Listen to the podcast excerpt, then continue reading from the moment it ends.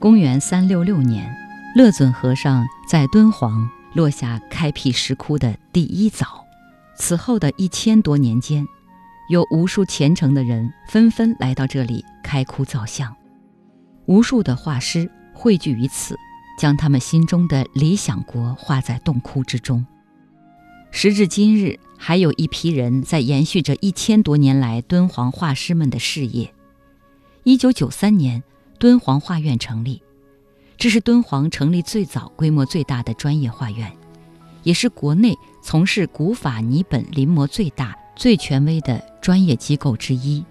画院把学习、传承、弘扬敦煌艺术作为立院之本，专研敦煌壁画泥本临摹，是国内保存泥本临摹品最多的机构。二零二二年。由敦煌画院萃取一百多幅精品画作，首次出版面向大众。在这本《敦煌如是会》中，读者将看到这些精品画作的高清美图，还能走进六位敦煌临摹人的艺术人生。书中还附有具体的临摹手法，详解泥本和纸本的临摹方法。无论你有没有绘画的基础，只要有心，你也可以提笔画出你心中的敦煌。接续敦煌一千六百年美的历程。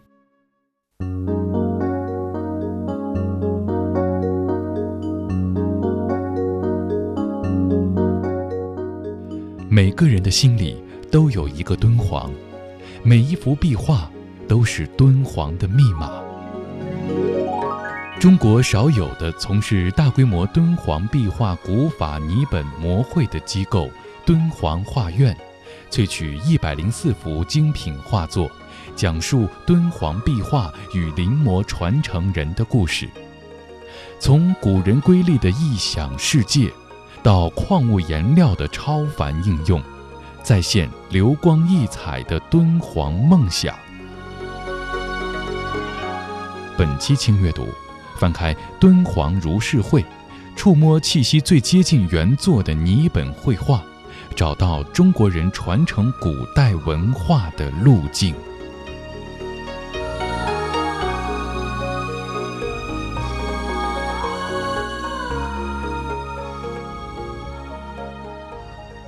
敦煌研究院名誉院长樊锦诗曾经不止一次地表达过自己的遗憾。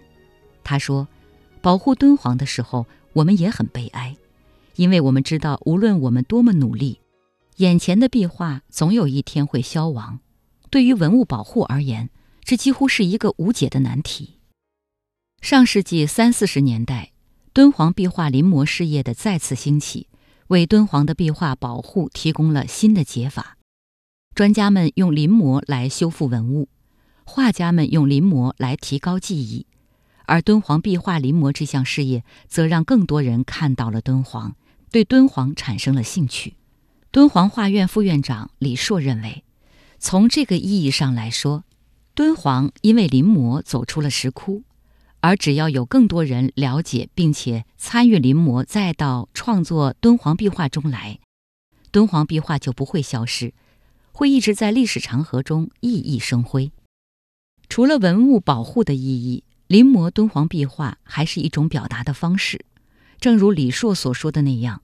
我们用今天的笔蘸着前人的墨，向后人展示我们这个时代对美学的新定义。也正是因为这样，敦煌壁画是活着的，还能继续生根发芽。当你拿起画笔，无论在哪里，只要绘出自己的理想国，那里就是敦煌。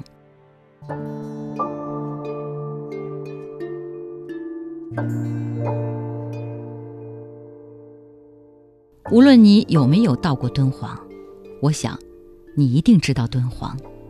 然而，敦煌究竟是什么？也许一时之间你很难给出一个完整清晰的解释。对于很多人来说，敦煌是一个遥远的地名，是旅游的热门目的地，也是一段辛酸历史的缩影。敦煌壁画闻名天下，可是真的到了敦煌。走进莫高窟，亲眼看到壁画，又会觉得这颜色斑驳，甚至画面残缺的壁画是模模糊糊的，看不清楚。敦煌像是一个谜，你好像知道，又好像不知道。而敦煌的壁画，你似乎看懂了，又似乎并没有看懂。画着壁画的墙壁看上去是那样灰暗，没有发出你期待中的光亮。敦煌如是会告诉我们，普通人看不懂敦煌其实是很正常的。敦煌是由历史上无数人接力共同创造的精神财富，里面夹杂着多朝代、多民族、多宗教和多文化的交融与碰撞。作为一个现代人，同时也是一个外来人，直接面对敦煌，面对无数条线索，自然会觉得无从着眼。它固有的叙事逻辑和层层叠叠的表达方式，是我们很难在短时间内就能理解的。敦煌壁画的观看方式也挑战我们当代人的习惯。我们习惯了在美术馆里观看画作，习惯了通过平面画册，甚至是在大大小小的屏幕前观看图片。而敦煌壁画是隐身于洞窟之中的，这种三百六十度全包裹感的艺术形式，动辄几十平方米的尺寸，画面看起来全无重点，往往又全是重点，令人无从着眼。对于今天慕名而来的游客来说，和敦煌壁画接触的时间其实是很短的，而隔着一千多年的时间，我们和当年创作这些壁画的古人在价值观、时间和常识等方面存在着巨大的鸿沟。如果只是进入洞窟打卡，是不可能跨越这道鸿沟的。只有耐下心来，我们才可能和当年的人们一样，去理解壁画上的信息。因此，敦煌是什么并不重要，重要的是去看、去思考敦煌的你。如果你只是一个爱热闹的游客，那么你看到的始终只是你眼前的所见，因为无法和你产生内心的联系，敦煌也就真的很难被看懂。《敦煌如是会》这本书所做的是让大家换一个视角去看敦煌。如果试着用创造这些敦煌壁画的人的视角来看敦煌，或许会有不一样的收获。而当你将自己从一个局外看客带入当年的一个画师，不那么声色灰暗的敦煌将会在你的眼前慢慢放出光来。敦煌如是会讲述的是关于敦煌壁画临摹的故事。有些读者会觉得临摹的画作不是原作，为什么要看临摹的作品呢？其实，当敦煌壁画和临摹这三个词语组合在一起，它们就拥有了独特的历史含义。关于临摹，大家通常认为只是美术学习的初级阶段，然而在壁画领域，敦煌壁画临摹所指的却更为宽广和深刻。临摹壁画的一个重要目的。是延续敦煌壁画的生命。千百年来，时间、风沙、气候，还有人为破坏等种种因素，导致敦煌壁画不断的剥落损坏，并且这几乎是一个不可逆的过程。经验丰富的专业画家用高超的壁画临摹技艺，才能在某种意义上做到为敦煌壁画续命。通过研究和复原性的壁画临摹。学者和专业画家可以探索历史，去发现敦煌壁画曾经的样子。当年的绘画者们希望通过这些壁画表达什么？回顾历史，我们会发现，壁画临摹其实是一项代代传承的古老事业。从魏晋到隋唐，不少著名画家都曾经参与过壁画的绘制，而民间画师在长期创作中由师徒相传，靠总结经验和方法。形成口诀，人们在敦煌莫高窟的藏经洞中，就曾发现过画师所用的粉本，这些粉本就是用来绘制大型壁画的。而到了距离今天更近的近现代，张大千、常书鸿、段文杰等一代代的艺术家们，长期甚至终生从事着壁画临摹事业，使得敦煌壁画的技艺在现代薪火相传。敦煌如是会中收录的临摹画作主要分为三种：现状性临摹、复原性临摹和整理性临摹。这也是主流学术界为敦煌壁画临摹划分的三种方式。在欣赏书中的画作之前，我们可以首先了解一下，这三种方式分别是什么，有什么不同。首先是现状性临摹，也叫客观临摹。这种临摹是对不断被磨损的壁画进行完全客观复制的临摹方法。你也可以把它理解为人肉照相机，把每个时期的敦煌壁画的情况如实的记录和反映出来。这个工作对于壁画的保护和研究极为重要，尤其是在数字手段并不发达的壁画研究早期，人工临摹几乎是唯一的记录手段和主要的修复手法。第二种是复原性临摹。我们今天看到的已经不是壁画原本的样子。如果想要完全复原初创者对于壁画的绘制情况，临摹者要基于现有的构图和史料进行反复研究，最后推测出当时的壁画是如何呈现的，从而让壁画尽量回到它被创作的原点。这对于临摹者的美术和理论功底的要求都极高。敦煌如是会中有多幅无量寿经变的复原性临摹作品，读者可以找到原壁画的图案，对比看看差别。第三种是整理性临摹，这种临摹介乎前面提到的两种方法之间，既要保留壁画的历史感，也要适当复原壁画的主体部分，使得壁画具备完整性和历史沧桑的美感。这三种方式。是以敦煌研究院为代表的学术界多年研究和保护敦煌壁画的经验总结，特点在于科学严谨、忠实于原作，既有整理性的部分，也对绘画者个人的发挥做了严格的要求。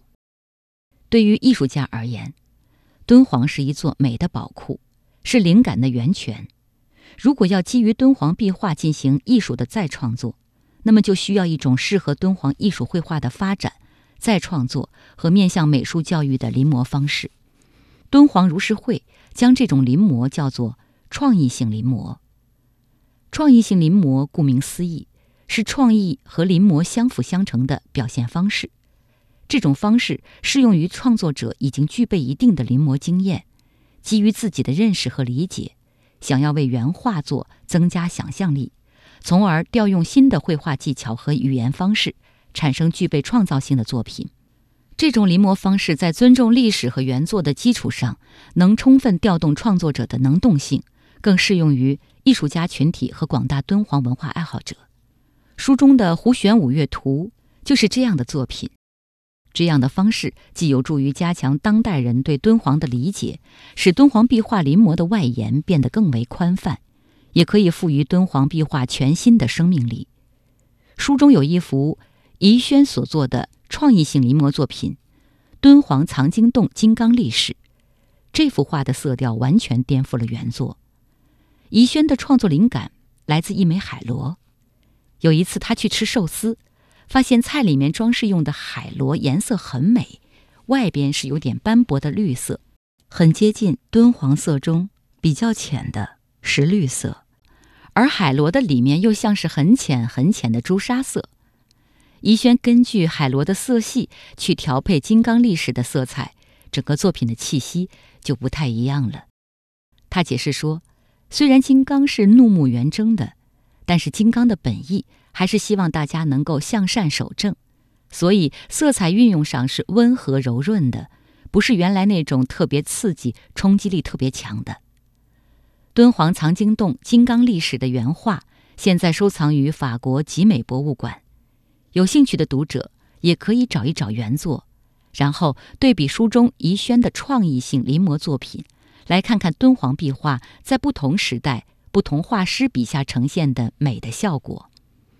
无论是过去还是现在，无论是古代的画师还是今天的临摹者，他们通过画笔表达着自己的那个精神世界。今天的我们，无论是专业的临摹者，还是如你我一样的业余人士。当我们拿起笔去画的时候，也是一种接近古人、与古人对话、实现心意相通的过程。想象一下，敦煌藏经洞金刚历史的原画者，从敦煌本地出土的矿石和丝绸之路运来的宝石中，虔诚地找出其中最为绚烂的色彩，把心目中的美和对未来的想象绘制在洞窟之中。而今天的画家宜轩，也是从大自然中寻找到美丽的颜色，去表达他对美的理解，对于敦煌文化的认知。可以说，当我们翻看敦煌如是会中一幅幅画作的时候，我们会感受到古人的爱与恨，他们对未来的想象，对于美的思考，继而发现对于内心安定的渴望，对于未知的好奇，对于未来的向往，从古至今没有断过。你会清晰地感受到，优秀的传统文化虽然历经千年，还能够对今天的我们产生深远的影响。这就是传统文化的力量，也是敦煌的不可思议之处。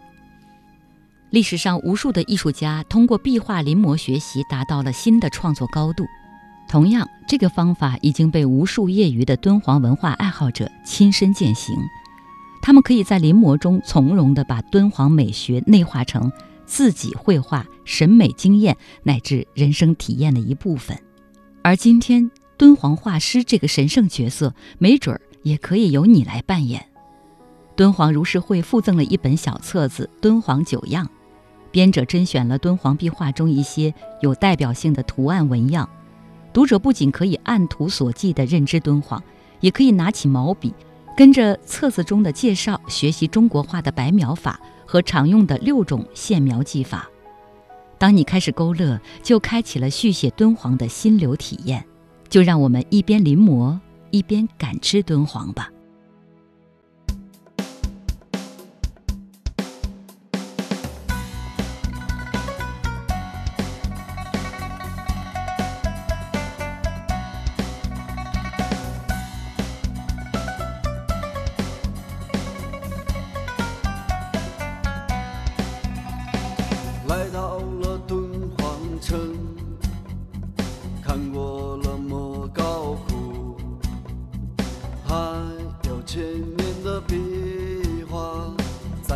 传奇世界里，站在这鸣沙山，抚摸着沙漠海，听着阵阵的驼铃，在这醉人月牙泉，滴答滴滴答滴答，滴答滴滴答滴答，这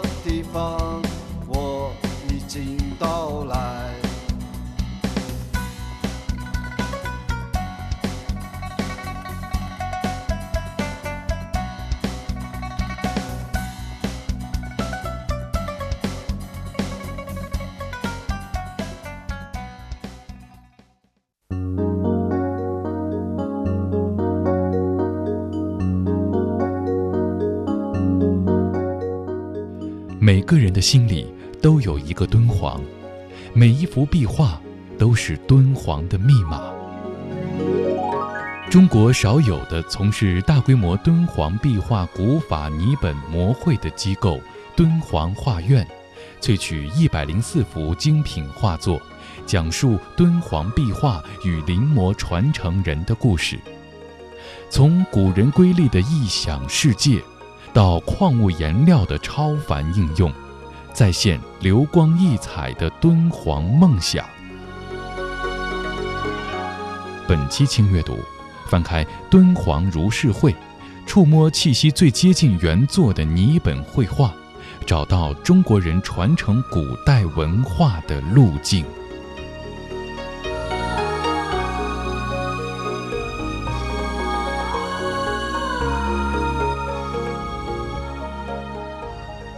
动画片《九色鹿》的场景设计师、美术家冯建南说：“敦煌壁画辉煌灿烂，它的创造者们是像你我一样的普通人。我想，古代画工们深知，人的生命是有限的，但是艺术是永存的。在敦煌画院推出的敦煌如是会中，我们能够直观地感受到艺术的存续。这种存续不是展示死标本。”而是一种会呼吸、有生命的传承，才能够跨越一千多年的时光，直击我们的内心。这种生存于当代的鲜活感，是这本书能够打动读者的重要原因。北京外国语大学艺术研究院教授宁强说：“这本敦煌如是会汇聚的主要是敦煌本地土生土长的年轻画家的作品和成长经验分享。”古代的敦煌人曾经创造过举世无双的艺术之花莫高窟，今天的敦煌人同样展示出生机勃勃的艺术创造力。在观看书中精美的画作之前，敦煌如是会先带领读者去认识敦煌壁画的六位临摹人，在他们的故事里，我们能感觉到敦煌艺术的呼吸与生命力，以及艺术为人们的生活带来的深远影响。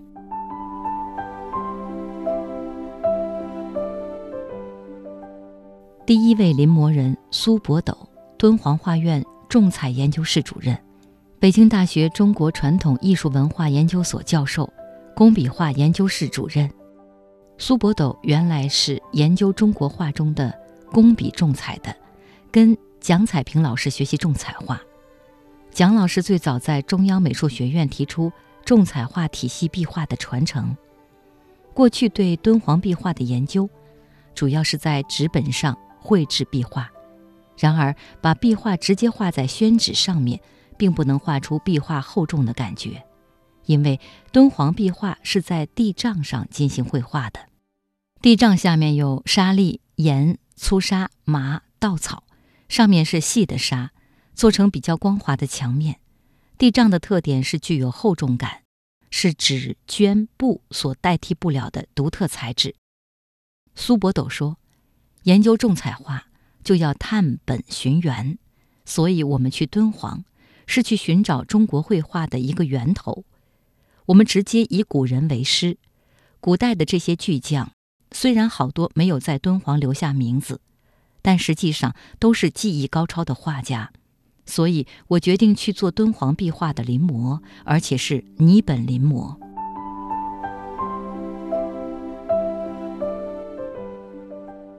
探本寻源的目的，则是寻找艺术的新方向。敦煌艺术诞生以来，就在不断的发展延续着。苏伯斗举例说，明代也是沿袭了唐代的绘画手法造型，比如北京的法海寺、山西的永乐宫，实际上跟敦煌都有关系。壁画的绘制技法都是有传承的，古代画家之间是互为传承的关系，技艺在流传。绘画的技能也在传承，所以绘画不是一代人完成的，造像也不是一代人完成的，是在历代的画师手里不断演变，后人在前人的基础上再完善，一代一代才有了今天的状态。研究敦煌壁画，能够为我们今后的美术发展趋势，还有寻找新的绘画语言，提供更多的营养。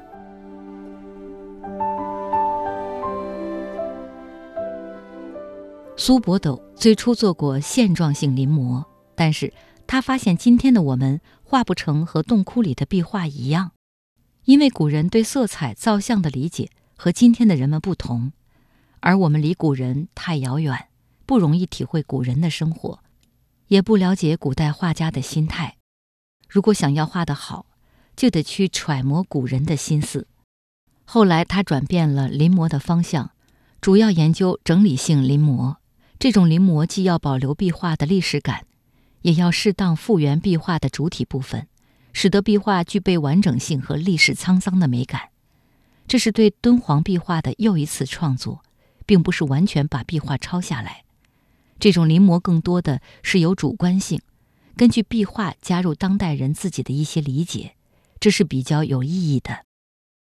科技发展日新月异。改变人们的生活，也冲击着人们对于艺术与创作的观点。研究者利用现代摄影测量与遥感技术，已经实现对敦煌莫高窟的三维数字重建。似乎临摹已经是过时的手段了。不过，在苏伯斗看来，绘画技艺的传承只靠现代数字技术是传承不了的。通过图片、高清照片版本传下来的壁画是没有心跳、气息和生动感的。更重要的是，临摹者在临摹过程中获得的感受，以及与古人的跨时空对话与沟通，是无法被取代的。苏伯斗说。临摹绘画是作者把感受传递到纸上或墙壁上，再反馈给观众。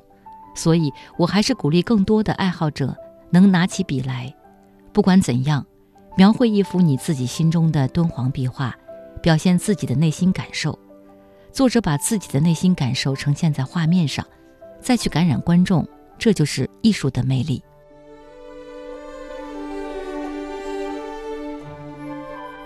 第二位临摹人沈永平，敦煌画院副院长，敦煌市美协副主席，常年从事泥本临摹敦煌壁画。泥本临摹的第一个难点，就是制作临摹所需的泥板。制作泥板要花费很多时间，很多步骤需要画家亲力亲为。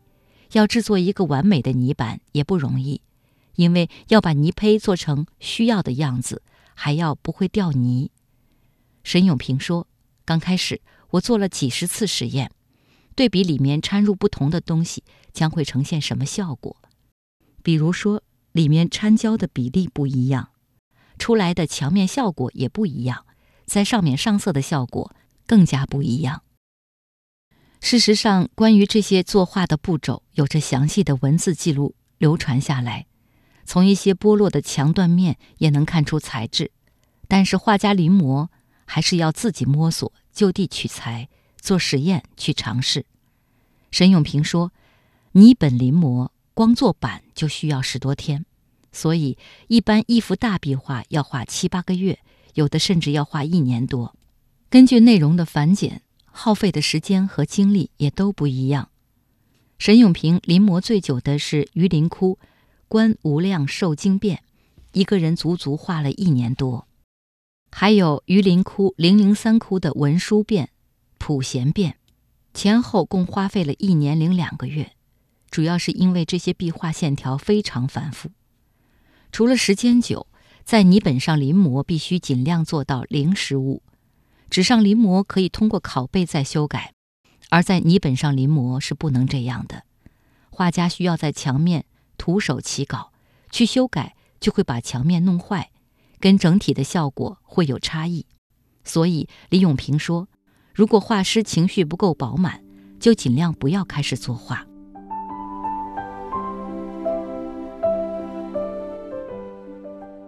也许有的读者会问：“我们有纸本临摹了，为什么还需要制作费时、费力、费资金，而且运输损耗大的泥本临摹呢？”沈永平解释说：“泥本临摹和纸本临摹最大的不同在于。”泥本可以很好的还原洞窟壁画的感觉，无论是材料还是绘制方法，泥本临摹都追求和洞窟里的壁画一样的效果。毕竟敦煌洞窟里的壁画不能被搬出来，保护是第一位的，而临摹的泥板画是和洞窟里的壁画最为接近的，可以让人感觉到像在看洞窟里的原壁画。在纸上无论怎么画，把效果做得再好。都不会出现在墙面上这样的感觉。在敦煌如是会的第三部分中，沈永平为读者示范了如何创作一幅泥板敦煌临摹壁画。对于普通的爱好者来说，一下子接触这些可能有些不知所措；对于有兴趣临摹敦煌壁画的普通人，沈永平有这样的建议：首先要通过莫高窟的历史。喜欢的画面来更深入的了解敦煌壁画，这是最重要的。然后是打下扎实的功底，勾线、上色、对造型的理解等等。因为现在莫高窟的好多壁画已经脱落，所以你临摹的时候不能只是照猫画虎，却不知道它整体来看是一种什么样的感觉。如果你不了解，你画的可能就不是原汁原味的。所以要想做临摹，就必须专心研究，必须狠下功夫。爱好者可以练习一些自己比较喜欢的造型，真的喜欢就会有动力继续做下去。敦煌如是会随书附赠的小册子《敦煌九样》，也许是读者进入临摹世界的一个窗口。册子中有来自敦煌壁画的飞天、九色鹿、藻井、手姿、供养人、菩萨、大福圣寺、天龙八部、玄奘九个代表图样。感兴趣的读者可以根据册子里的线描稿开始临摹，逐步进阶，画出你心中那个独一无二的魅力敦煌。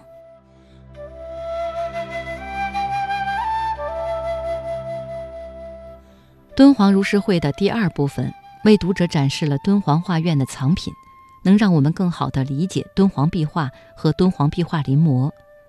书中对于壁画的解读，用当代人容易理解的语言和方式。进行了属于当代的艺术解读，比如书中第二百一十八页到二百一十九页，展示了一幅莲花三兔藻井的纸本创意性临摹作品，临摹人宋林。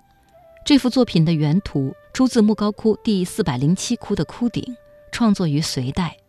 藻井的中心画有八瓣莲花图案，莲花的中心是经典的三兔共耳图案。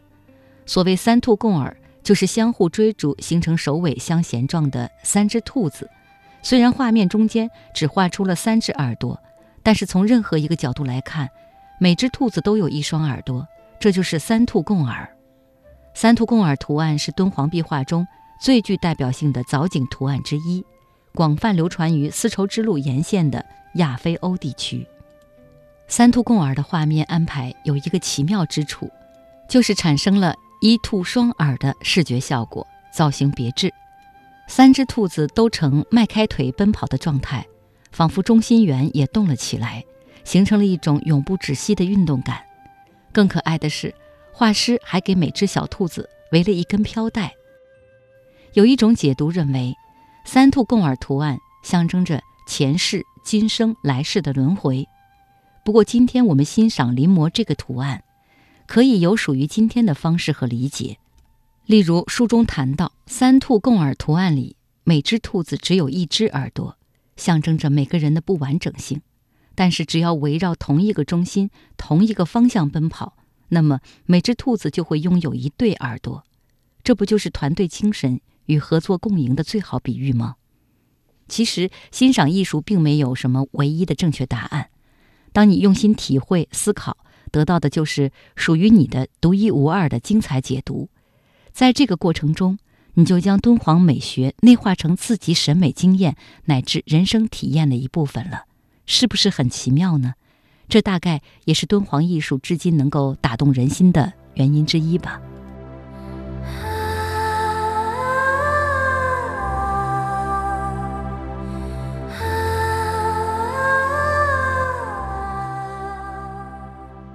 上世纪八十年代，上海美术电影制片厂制作了一部动画片《九色鹿》。随着这部动画片的播出，《九色鹿》的故事家喻户晓，深入人心。这部作品的来源正是敦煌莫高窟第二百五十七窟西壁的一幅北魏壁画《鹿王本生》。在佛教的传说故事里，佛陀在前生某一世曾经是鹿王。《鹿王本生》这幅壁画讲的是。鹿王救了一个落水的人，不求回报，只要求对方不暴露自己的行踪。落水人也发誓会守护这个秘密。后来，宫殿中的王后梦见了九色鹿，希望用它美丽的皮毛来做装饰。于是，国王重金悬赏捕捉九色鹿。当初被九色鹿救起的落水人回到了城里，看到国王的告示之后，禁不住钱财的诱惑。就引领军队来到丛林中围捕九色鹿。九色鹿来到国王面前，对国王讲述了这件事的前因后果。国王感到羞愧，而落水人因为违背了当初的誓言，最终落得个浑身生疮的下场。这个流传千年的故事，随着改编动画片的播出，不仅在观众幼小的心灵里种下“重承诺，善有善报，恶有恶报”的种子。而且让九色鹿成为人们心目中真善美的象征。不过，即使你看过动画片《九色鹿》，如果看到敦煌壁画《鹿王本生》，恐怕也不能马上就看明白。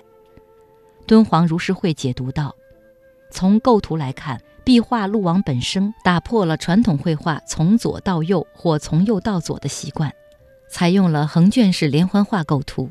从左侧开始描绘九色鹿救落水人，落水人发誓，九色鹿游气；又从右端开始向左描绘王后梦见九色鹿，于是国王发悬赏捕鹿，落水人告密，国王率军围捕。”落水人在一旁指路等情节，国王与九色鹿对话这一故事的高潮，则放在整个鹿王本身的中段，创造了一种全新的构图形式。九色鹿和国王在平等对话，作为鹿王本身的高潮，位于画面正中央，主要表现了九色鹿与国王对峙、陈述实情这一核心情节。其中，鹿身上的白与国王所骑马匹的黑。形成强烈的对比。看书的时候，读者可以在泥本临摹作品的放大图中，注意国王与马所表现出的动作与神态。马微微低下头去，略带歉意，与九色鹿的纯净安详形成了鲜明对比。经过这样的解释，我们再读敦煌壁画，是不是就容易一些了呢？期待你翻开这本。敦煌如是会，进入敦煌壁画的世界，发现一个不可思议的敦煌。你还可以带着孩子一起进入这个美的世界，让敦煌之美进入孩子的心中。正如书中所说，下一代人如何看待自己的文化，将引领我们走向不同的未来。好，今天微言絮语版本的轻阅读就为大家介绍到这里，我们下期再会。